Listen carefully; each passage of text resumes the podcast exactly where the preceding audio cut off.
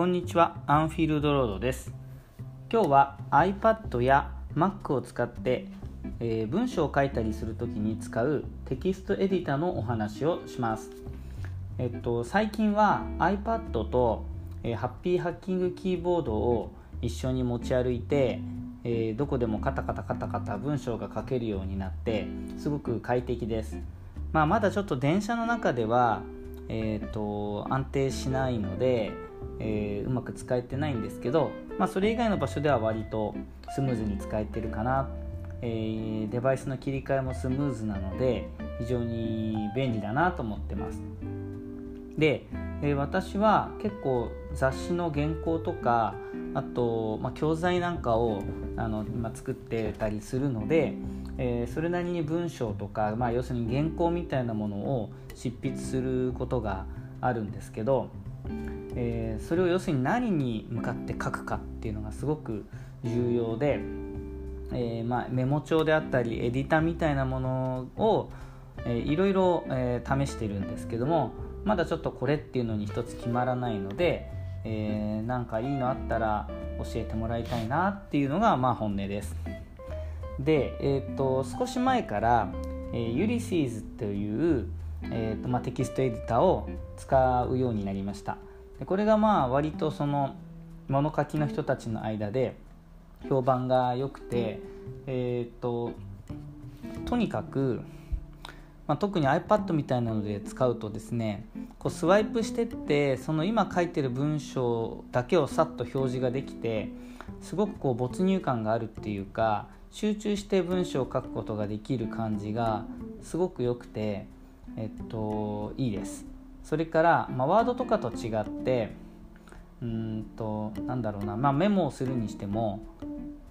ファイル名を決めて保存とかしなくてももうとにかく保存されるというのは何より便利ですよねなんかワードってやっぱりそれが一番ハードルが高い気がしてえっ、とそういう意味で言うとエヴァーノートもなんとなく使いにくいというかメモエディター代わりには使いにくかったのはそういうとこかなって気がするんですね。なので、まあ、ユリシーズは今のところすごく快適に使えててあの気に入ってるんですがうーん難点がまあ2つあって 1つはですね同期がちょっと遅いかなって気がするんです。iPad で文章をカタカタ打っててじゃあもう少し続きは Mac の方で書こうと思って、まあ、ネットにつながった Mac の方でユリシーズを起動するんですけど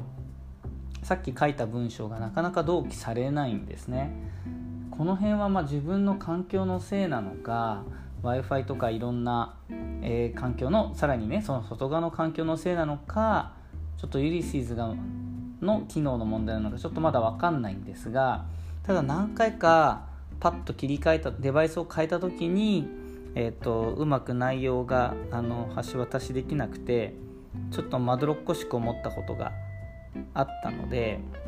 うんそれがまあ一つ気になるところです。もう一つは、まあ、ユリシスはですね実はサブスクが必要なアプリでして月550円年4500円と結構いいお値段するんです。なのでまあ文章をたくさん書く人にとってはやっぱりその使い勝手の良さみたいなのは魅力なのでうんまあサブスクすること自体は別にいいんです。で実際私もとりあえずサブスクしてるんですがうーんなんだろうな。例えばワードプレスに直接書き出せるとかそういう意味で便利な機能はあるんですがそういうふうには今のところ自分は使っていなくて本当にメモ帳代わりに使っているのでこれほとんど感覚としては Apple 純正のメモメモ帳っていうんですかねメモ。あれと同じじゃないかなって思っちゃう部分もあるんですね。そのユリシーズらしさが生きるものを使いこなしてないとすると。でしかもそっちは同期が早いんですよ。iPad で書いたものを iPhone で開いても結構すぐにパッと同じ状態になるのでこれでいいんじゃないかってちょっと最近思い始めてしまってですね。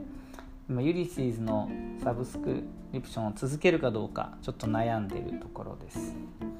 でまあそっちの方はそっちもまあフォルダ分けができるしそれなりにあの整理がしやすいのでいいんですけど、まあ、画面がはやっぱりユリシーズの方が見やすくてこういい感じっていうか書く気分が高まる感じがまあするのでうんでもそれにお金を払うのかななんてとこで今悩んでます。で私の仕事っていうのは大抵最終的にはまあワードに貼り付けて送ることになるのかなと思うんですねでこれ決まりではないんですがあの結局何1行何文字の何行でお願いしますみたいな依頼の形で来るのでそれが分かる形で文章を書きたいんですね。だからまあエディターの中には行内文字数とかが設定できるようなのもあるんですけどうん一方でそれが何だろ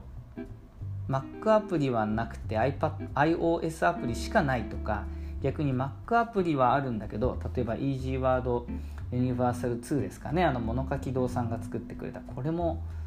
何だろう UI というかデザインが素晴らしくて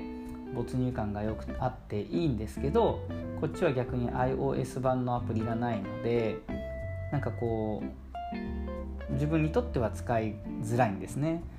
えー、なのでうんそういうなんでしょうね行内文字数とか行数とかをある程度こう可視化できたり設定できたりするようなしかも iOS でも MacOS でも動く、まあ、アプリケーションがあれば自分としては一番良くて、まあ、それはワードなんじゃないかって、まあ、つまらない結論にはなるんですね。でもワードはやっぱり自分は最後の仕上げに使う程度がいいなと思ってるので、まあ、今のところ、まあ、ユリシーズか純正のメモで下書きをして、まあ、それをえー、ワードとかあるいはイージーワードユニバーサル2みたいなものに貼り付けて、えー、整えるみたいな2段階になるのかな。それが現実的だなと思ってます。ただまあねエディターの方でそういうふうに文字数とかがうまく、まあ、普通のトータルの文字数は大体出るんですけど いろんなアプリで、ね、そういう行内文字数とかの設定とかが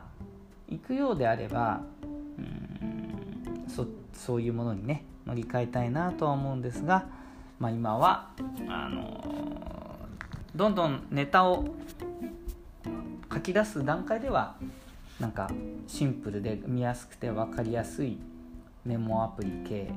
で最終的な状況を整えるのはワードみたいなものっていう、まあ、2段階が現実的なのかなと思います。えっと、まあ、ハッピーハッキングキーボードの時も思ったんですけどこのテキストエディターもどっちかというとプログラマー系の人たち向けに開発されてるものが多くてなんかマークダウン記法とかいろんなそういうのに対応している正規表現とかそういうのが多くて僕はもっとシンプルに本当にあの雑誌の原稿の文字を書きたいとか単純にテキストを書きたいのでそういうのに向いたアプリもうちょっとまあ調べてみますけどもし隠れた名品などがありましたら是非教えてもらえたら嬉しいですということで、え今日は雑誌の原稿とかの、えー、文字を